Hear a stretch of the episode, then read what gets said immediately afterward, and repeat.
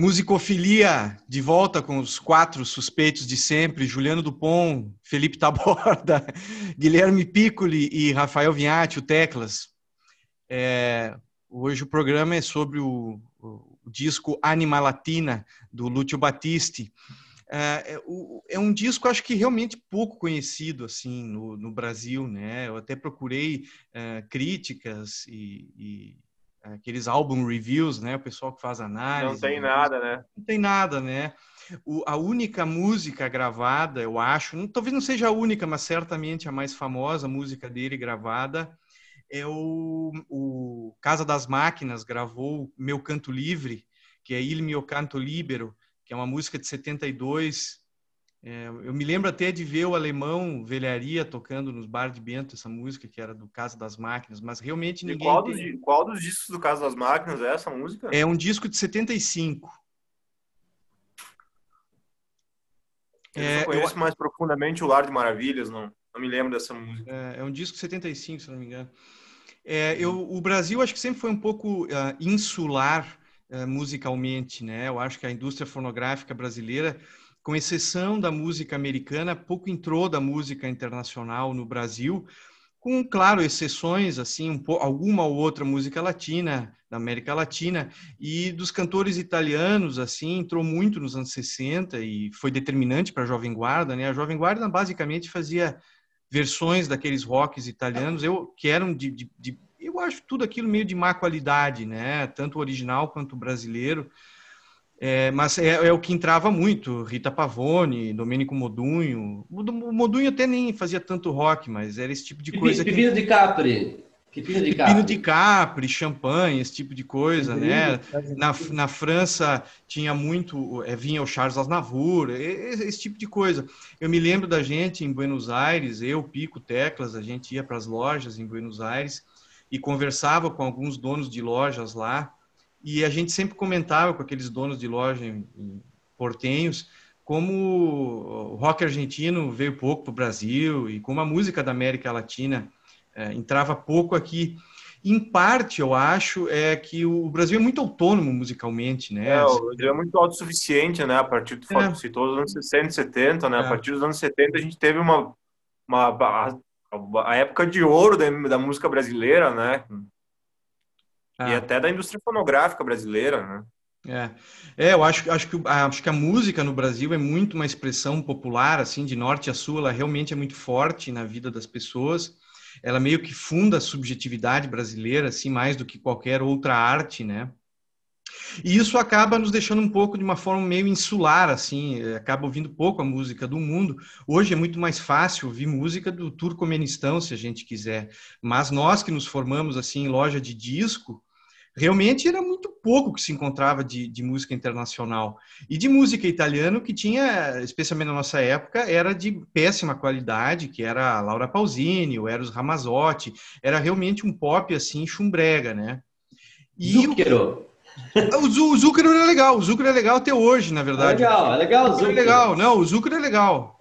Zucker é, é, bom. Ele não fez com o Miles Davis também? Ele fez também. Ele chegou música. a tocar, eu acho. É, o Eric Clapton gravou com ele tudo e tal. É. Eu acho que talvez comece lá nos anos 80 com o Lúcio Dalla, né? É, não, mas o, o, o Dalla já tinha uma relação com o Brasil, porque o Chico fez aquela música no Construção, o Jesus Bambino, né, que ficou Minha História, né, no álbum Construção. Ah, então o Dalla já tinha uma relação com o Brasil, acho maior. A Marisa Monte gravou o Pino Daniele com Bem Que Se Quis, né, que é uma versão do Nelson Mota. Bom, mas da versão italiana no Brasil tá cheio, né? Aí não... Renato Russo gravou Premiata Forneria Marconi. O, o Renato Russo, que, se chama Renato Manfredini, né? Ele gravou aquele é. disco ridículo. É... Bom, tudo que ele fez é, de, é muito ruim, né? Que o Renato fez é hoje, hoje, hoje os nossos, os nossos seguidores ou, ou vão aumentar ou vão diminuir. Não vai continuar igual. Não, eu acho, verdade, até, eu acho até considerar o, o, o, Renato Russo assim um, um cantor é escandaloso é, considerá-lo cantor, né? Ele é péssimo em tudo, cantor, intérprete, letrista. É, eu mas, gosto enfim, da voz dele, cara. Não, não, tudo errado. Tudo tá não, errado. o Tecos deve gostar mais da banda que acompanhava é... o Renato Russo. Hum. Então, o que, que eu conhecia? É, eu tenho uma relação muito pessoal com esse disco, né, do, do, do Anima Latina. O que eu conhecia de italiano para valer era Premiata Forneria Marconi, né, o, o L'isola di Niente, História per un amico. Gostava, eu conhecia o Leorme, né, e conhecia uh, o banco, o banco do Mutuo Socorso, do Del Mutuo Socorso, eu já tinha ouvido. Eram basicamente as nem conhecia a área, não conhecia o Fabrizio de André, que é o Bob Dylan, digamos assim, italiano o, a, a Stone chegou a considerar o Ennio Morricone como uma, o músico mais importante italiano do século XX, o segundo é o Fabrizio de André, e o terceiro seria o Lucio, da, o Lucio Battisti. O Battisti é uma espécie assim de, de, de, ele é uma mistura um pouco ele tem um pé assim que é experimental em alguns discos como esse que é um lado digamos assim meio Caetano Veloso que que não chega a radicalizar na sua experiência mas é experimental em alguns discos e um pouco o Roberto Carlos, que tem que é um lado brega, que é um lado uh, romântico, que é muito forte na música italiana. Que... E isso eu acho que a Europa é, é pena no século XX em comparação com a América. Não sei se vocês concordam comigo, mas a música popular europeia excetuando-se assim o, o, o, rock europeu, alemão, inglês, italiano também, e, e, e, o jazz, a música aí mais de bom, aí o jazz, a música de câmara, a música clássica europeia é de excelência, mas a música popular europeia, em geral, eu acho ela muito inferior se comparada à música cubana, à música americana e à música brasileira, que são, eu acho, assim, as, as, as melhores músicas da América Latina, cubana, americana e brasileira. É difícil fazer esse tipo de. Mas estou chutando assim porque eu digo pela quantidade de coisa, pelo volume de coisas boas que, que, que esses ah, três. Mas países... e onde é que o, o, rock inglês entra nessa jogada aí? É, o rock inglês, aí que tá, isso que eu digo. Então, na Europa, eu acho que daí tu tem experiências aí no rock, mas aí que tá, não é uma música, digamos assim, muito, muito endógena. não é, é, da, é ela não é indígena muito Quer daquele país. ela não é folclórica, é isso? É, ela não tem uma matriz folclórica. É, talvez, por exemplo, a música napolitana, que tem uma raiz bastante uh, marcante, assim, não foi tão capitalizada, talvez, é isso que ele é. queira... É, não como, por exemplo, todos os estilos que tem no Brasil, todos eles, de alguma maneira, uh, foram capitalizados, radio, uh, viraram radiofônicos, de alguma maneira, né? É, é. é eu, eu, acho, que, acho que é por aí. Acho que, acho que a música popular, quando a gente chama, ela sempre vai ter alguma matriz é, mais uh, indígena, digamos assim, ao passo que o rock inglês ele realmente ele é, é, muito, ele tem influências folk inglesas, tem aquelas, né, sem dúvida nenhuma existe um folk inglês, mas ele é muito menos importante do que o blues é importante para eles e, e, o rock alemão tem influência da música uh, eletrônica uh, erudita naquele rock, não tanto da música popular alemã, né? Então, mas enfim, o, o, vamos, vamos entrar no Batiste? Uhum. Eu, ah. Tu estava falando, Júlio, uh, tu estava comentando da tua experiência pessoal. É. Com, com Não, então para mim foi para mim foi o seguinte: em 2013 eu fui para Itália, fui morar lá, meio a eu, meu meu projeto era ser um beatnik, um hippie e viajar pelo mundo e chegar em até Katmandu.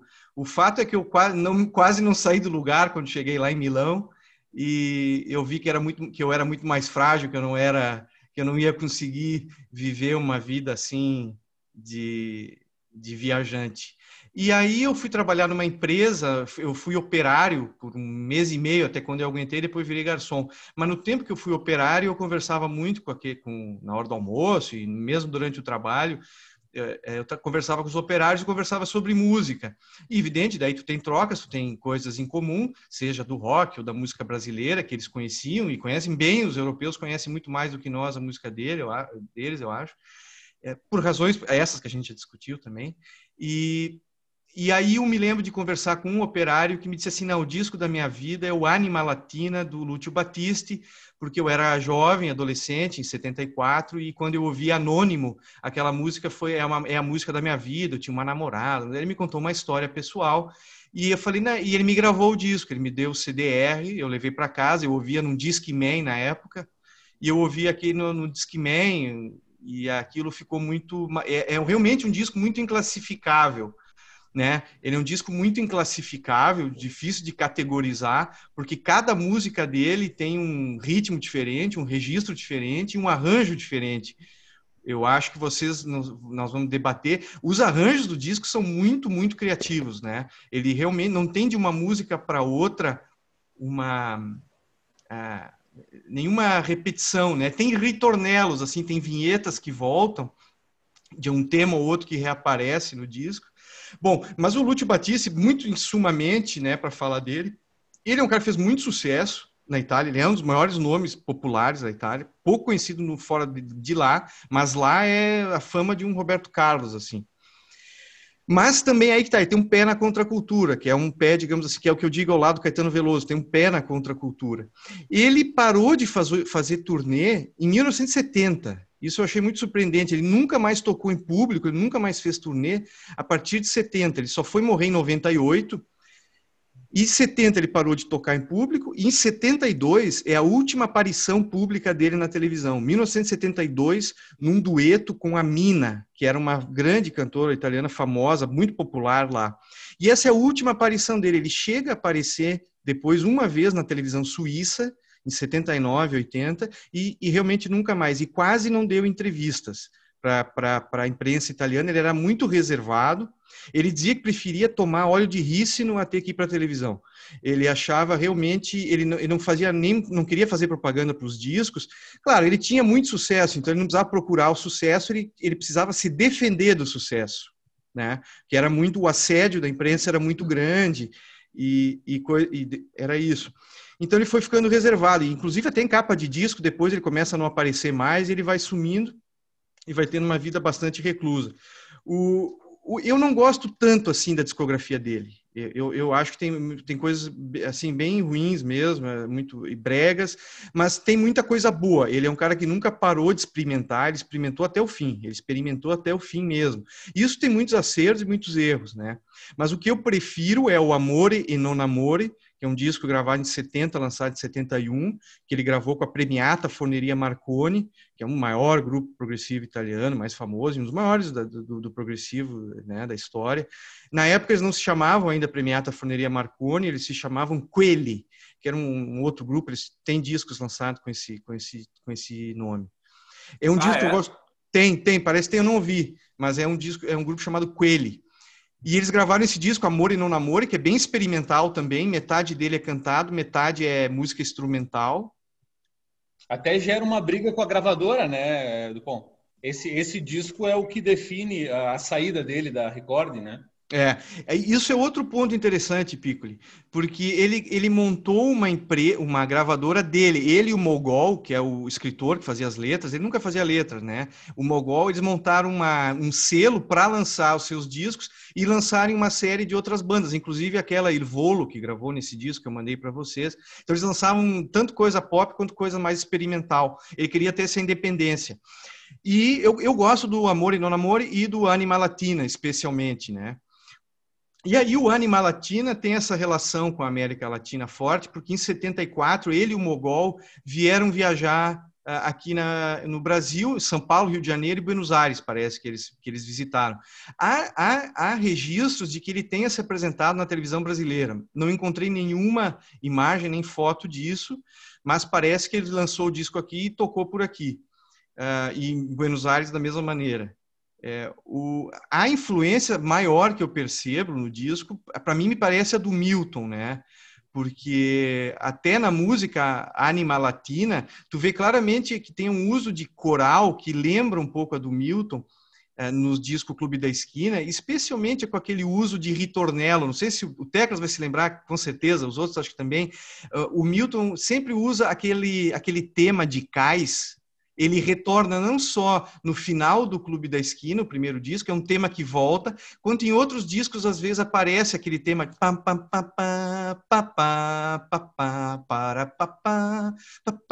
Acho que volta até no Milagre dos Peixes ao vivo, é um tema que às vezes retorna.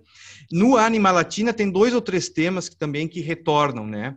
E a música Anima Latina tem uma letra que é uma descrição assim, uma visão aí nós podemos discutir se é uma visão exoticizante, exoticizadora, exótica do Brasil, ou se ela, eu acho que ela é uma compreensão bonita, interessante do Brasil, que conta aquelas crianças brincando assim na favela e fazendo música, e tem uma imagem, uma ideia, isso talvez seja um pouco idealista, que é de achar que a pobreza tem uma, uma autenticidade cultural que resiste ao, à homogeneização consumística digamos, do capitalismo. Isso é uma coisa, é uma ideia que, eu, que eu via muito no Pasolini. O Pasolini dizia coisas bem assim, que o Pasolini achava que a América Latina, especialmente a África, fosse um lugar de resistência ao consumismo, que ele via como uma espécie de, de, de ideologia, vamos chamar assim, homogeneizadora das culturas, e que as culturas populares todas iam desaparecendo, se tornando iguais, pelo, pelo capitalismo moderno, que tomava assim todos os países ocidentais e não ocidentais. E eu acho que essa música representa um pouco essa, esse idealismo de, uma, de um lugar no mundo que resiste à, à homogeneização uh, cultural. De qualquer maneira, ela é muito bonita. Eu acho uma música sobre o Brasil que os brasileiros não conhecem, mas é uma visão muito bonita sobre o Brasil e, ao mesmo tempo, rebelde né? Uh, e poética que fala daquelas crianças que correm atrás de uma bola e, uhum. e que nenhum detersivo vai limpar essas crianças, elas vão continuar lá brincando e cantando e que então acho acho uma música muito bonita.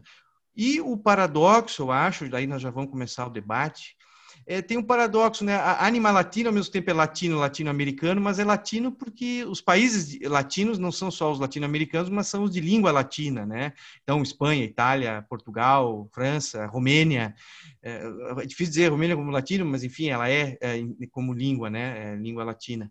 E eu acho que o Lúcio Battisti, nesse disco, queria fazer um reencontro entre uma alegria mediterrânea e a alegria que ele via na América Latina. Ela é uma alegria pobre, desesperada, mas ela é uma alegria. E, me, e a semelhança com Milton me parece um pouco aí. O Milton, para mim, sempre foi um flanco mais melancólico da música brasileira moderna, digamos assim.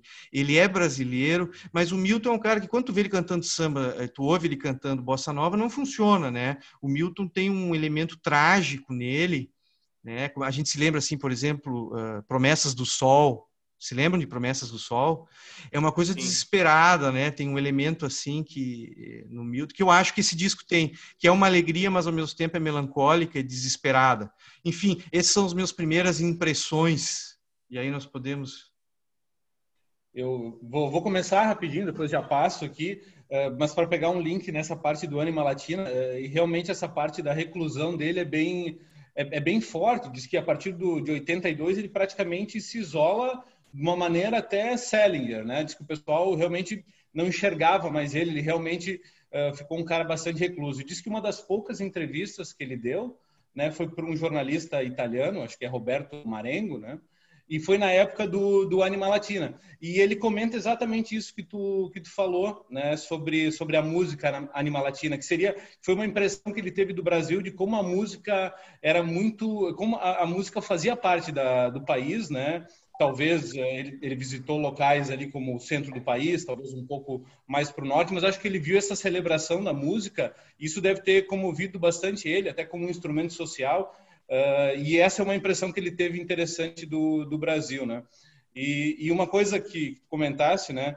Uh, o Júlio, na verdade, foi bastante. O, o Juliano foi humilde ali no, na, na, apresentação dele, porque ele deveria ter dito que ele apresentou o Lúcio Batista para todo mundo lá em Bento. Então, comentasse né, que naquela época era realmente muito difícil o, o, o cara conseguir uma música através de, de MP3, né? então realmente o CD, a mídia, era muito importante. Eu me lembro de conversar contigo via e-mail ou telefone, a gente falar do Lúcio Batiste, mas eu tive que esperar tu retornar realmente para escutar ele. Então essa é uma memória que eu tenho daquela época, eu acho que era 2004, 2005. 2003, então, 2003, 2004. É, então, para a galera da nossa geração, aí tu foi o, o embaixador, aí, o, o entusiasta do, do Lúcio Batiste. E tem um paralelo legal que eu vejo nele com os Beatles, né? Os Beatles acabam sendo uma referência para comparar, fica fácil, mas que ele, ele foi evoluindo musicalmente, né? E, e, o público dele foi aceitando isso. E ele continuou, se tu pegar os discos até 77, por aí, é sempre o disco mais vendido, ou o segundo mais vendido, é. ou o terceiro mais vendido.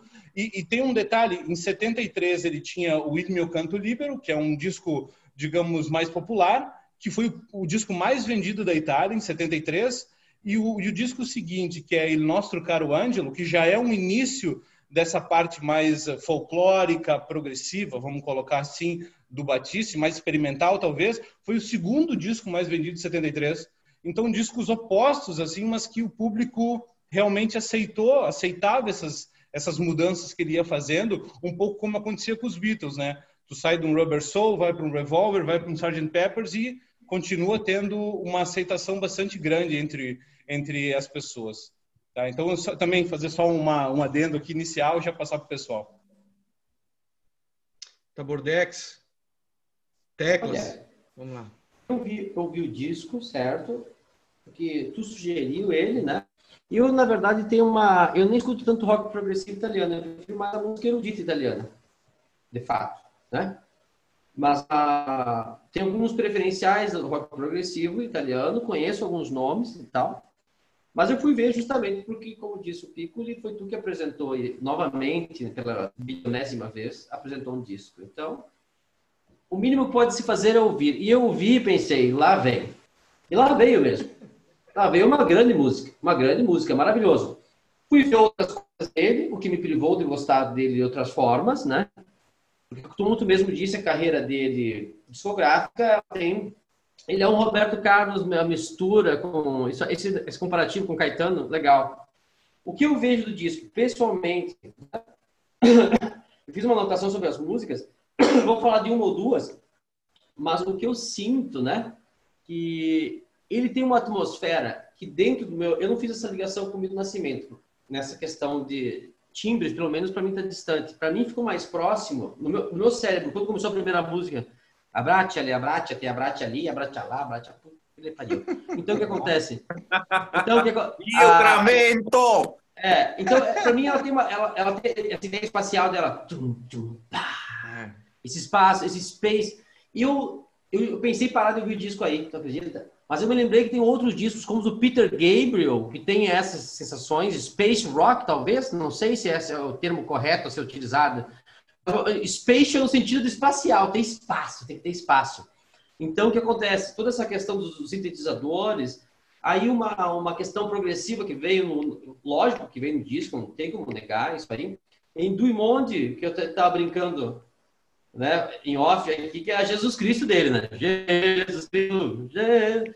dá para cantar em cima até certo momento. Eu tirei ela, uma progressão que, novamente, como o Juliano falou, se trabalha o arranjo, certo? As, vai mudando, cada volta essa estrutura musical vai mudando o arranjo, muito bem arranjado, né? Anônimo do Imonde, uma das faixas prediletas, a primeira também é uma predileta.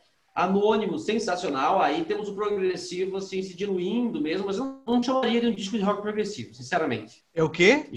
Não chamaria de um disco ah. de progressivo. Não, eu não, não chamaria. Não é, não é. Não é. Ele tem elementos. Não, não Ele é. tem elementos de rock progressivo, assim como outras bandas utilizam elementos só progressivo, Sim. por ser a grande música que é. Então eu notei assim, do baixo com phasers, sabe? Aquele baixo bem marcado, que é uma tradição do Yes, tem um baita de um baixo, que até então os baixos eram, né? Fora o jazz, né? Baixinho, né? E com efeito, né? Um baixo, um baixo com efeito também, é, né? É phasers. O nome do efeito é phaser chorus, que utiliza bastante, né? A questão do arranjo, o final de Anima Latina é totalmente prog daí, né? Então, indo um pouquinho, Li Uomini Celeste, sensacional, essa aí, a letra é sensacional, né? Eu notei aqui, de novo, fiz uma referência a Gênesis, Phil Collins, não sei o que eu quis dizer com isso, agora anotando, vou ter que me questionar. aí, uh, o que mais temos aqui? Temos as crises, que eu não vou falar sobre ela, no ser Anima Latina, né, Barreto?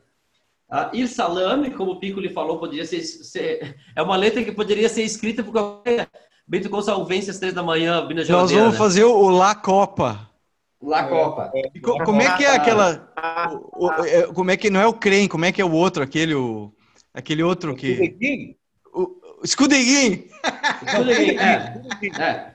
E do Então, para finalizar minha, minha, minha olhada aqui, máquina do, do tempo também tem esse protoclássico, ah. em inglês, protoclássico né? Então, esse, mas eu acho esse disco um disco de rock, na verdade, bem experimental, disco eu acho até um disco várias vezes meio sexy.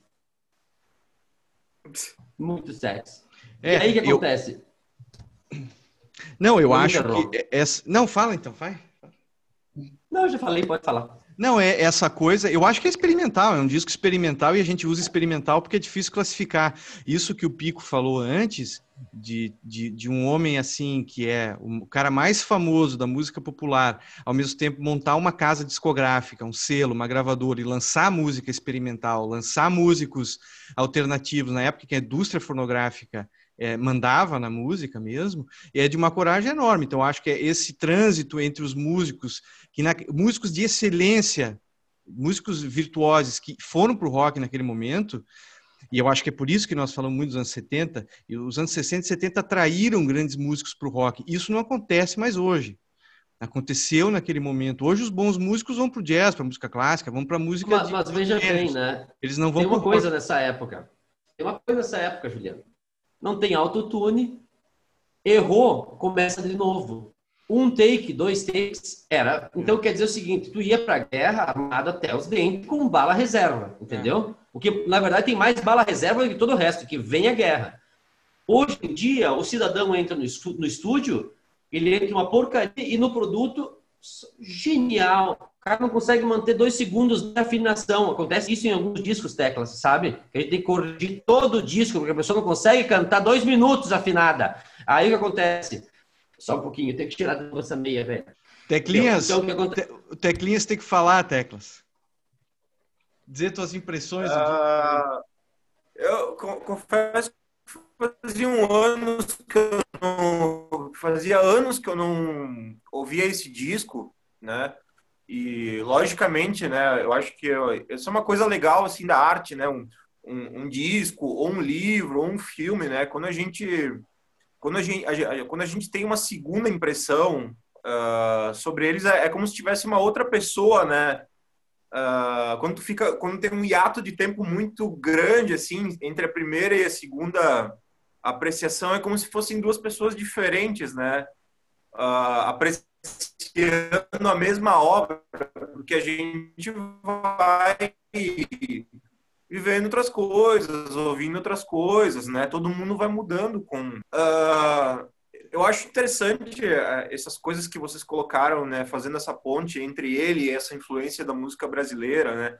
Uh, eu acho que ele estava num, num, num, ano que era muito permissivo para os músicos, né? O Júlio falou muito sobre uh, essa aventura de, de, de, gravadora e tal, né? Apesar de, de, de, de talvez, como tu falou, ter um domínio da, da indústria fonográfica, né? 74 era, era muito bom para se viver, né? Para quem tinha vontade para fazer alguma coisa mais experimental, né? Tanto o público como como a como a cultura popular em si ela era muito mais permissiva, né?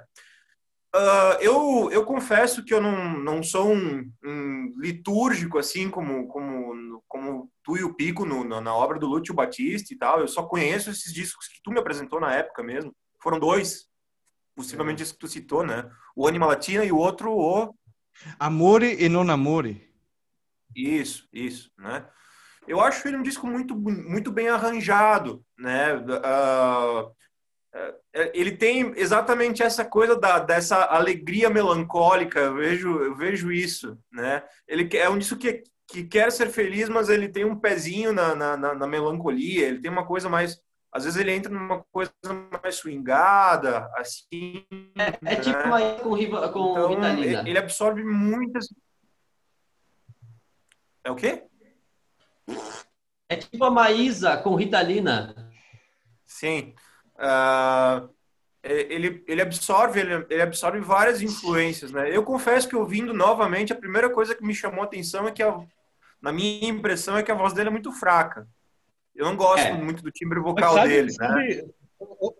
Sabe, Rafael, só te, te cortando bem rapidinho, para não perder o gancho, eu nessa mesma entrevista, a única que ele deu, uma das poucas que ele deu, ele disse que essa, essa foi, foi proposital isso ele fez de propósito essas reduções na voz e ela vai diminuindo mesmo. Tu vai observando porque ele queria que o público uh, achasse que estava perdendo alguma coisa, que tivesse distraído porque não estava ouvindo e que ficasse, opa, peraí, o que está acontecendo? Então, ele, ele comenta que essas mudanças e, e, esse volume, às vezes, um pouco mais baixo da voz, era justamente para tornar a audição, uh, forçar com que as pessoas realmente prestassem atenção na música como um todo. E ele não queria que a voz estivesse mais alta, ele queria que a voz fizesse parte daquilo, né? Não, mas é que eu acho, Pico, é, são coisas diferentes. Uma, eu acho que aí é uma questão do, do volume da voz em relação aos instrumentos. Ele queria que a instrumentação... Não, eu tô falando de estética, de timbre é, vocal. Eu, eu acho que assim, eu concordo com o Pico tá certo nisso, no sentido de que é a questão em relação aos instru à instrumentação. Os instrumentos têm quase o mesmo volume que a voz. O Tegra está dizendo que não é um tão bom cantor quanto ele gostaria. Ah, okay, okay, okay. Não é um grande cantor. Ele não queria cantar no início, eu li sobre a carreira dele, ele não acreditava na voz dele dele, mas é um bom intérprete. Eu não acho que ser mau cantor seja um problema. E tu acha que eu acho que também isso difere, vou pegar desse padrão, desse cara que não é rei de nada, que é o Roberto Carlos, que não é rei de nada. Desculpa as carolas de, de plantão, mas o que difere é que o Roberto Carlos, a voz dele tá lá em cima e a banda é o backing track que tá debaixo. Isso aí era muito comum na década de 60, principalmente no blues, Rolling Stones, tu vai ver, onde a voz mesmo nível, justamente para as pessoas prestarem atenção. No entanto, no formato pop, na mixagem, a voz hoje em dia recebe um tratamento muito demasiado. Quando ela fica num plano e tu tem um outro plano bem, bem marcado, que aqui são os instrumentos, eles só servem para acompanhar. No Lúcio Batista, esse disco, nós temos uma equalização, né? Fica, é. Tu tem que prestar atenção. É Mas o, o, disco não te, não te entusiasma, Teclas. O disco não te entusiasma. Tu só acha ele interessante, mas ele não te entusiasma. Não. Eu acho ele um bom disco, mas não é algo que eu, não é algo que eu morreria de amores, assim, sabe? Né? Sim. Uh, eu, eu gostei de, de, de, de recapitular, assim, fazer uma nova audição sabe? Mas não é o disco que eu ouvi, ah, semana que vem eu vou botar um Lute Batiste, sabe? Não é, sim, um, sim. Não é uma, algo impressionante, assim, para mim. É um bom disco, inegavelmente, ele tem conteúdo, tem, tem coisas boas, as letras realmente são bonitas, sabe? Mas hum. não é um disco que me entusiasma, não.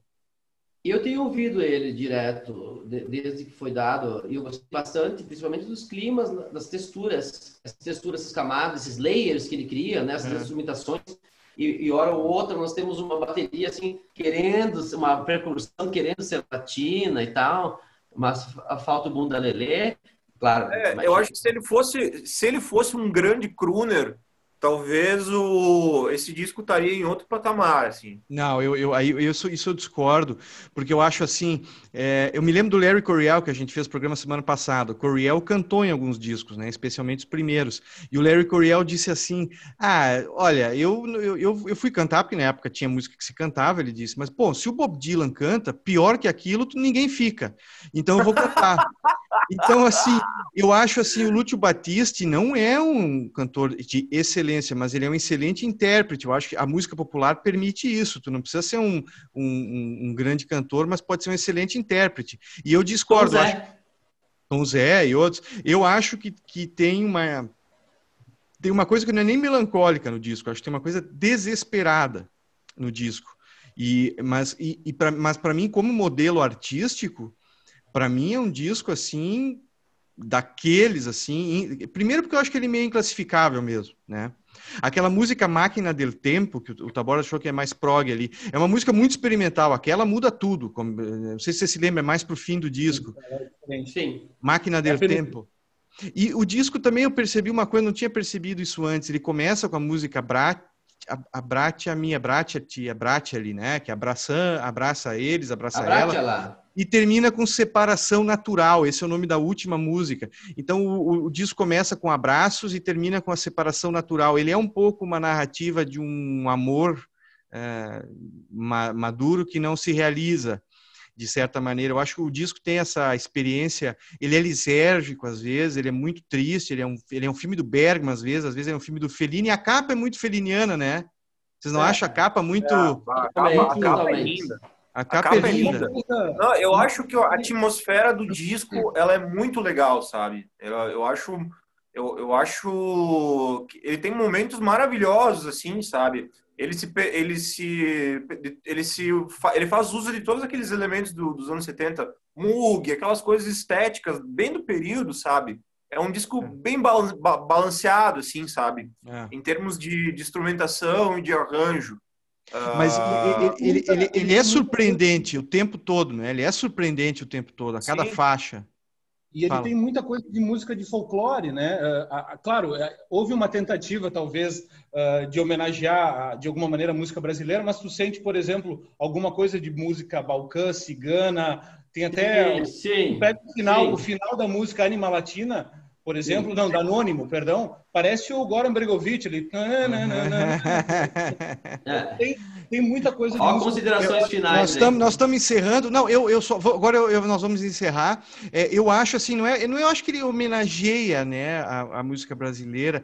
Eu acho que tem ali uma influência, tem algum, a, como é que aquilo bateu no artista. Ele faz um outro resultado. Acho que não tem nenhuma pretensão de ser Sim, brasileiro. É impossível, nem conseguiria ser, né? Um dos percussionistas é o Tony Esposito, um cara que fez discos bem, bem interessantes, gravou com o Pino Daniele, gravou com o Napoli Central, era um cara bem... Enfim, acho que é um disco que vale muito a pena ouvir, eu acho que é uma, uma pérola que, a, que o Musicofilia está tá dividindo com os musicófilos que nos seguem. É um vale disco é, é, um, é, um, disco pouco falado para quem gosta desse tipo de música que a gente divide aqui no programa. Então, sem dúvida, é um, é um diamante, assim, eu acho que nós estamos discutindo com, todo, com, com, toda a nossa audiência. Obrigado, Taborda, Teclas, Pico. Até semana que vem com King Crimson. Ah, não, não, semana que vem é o Loki, né?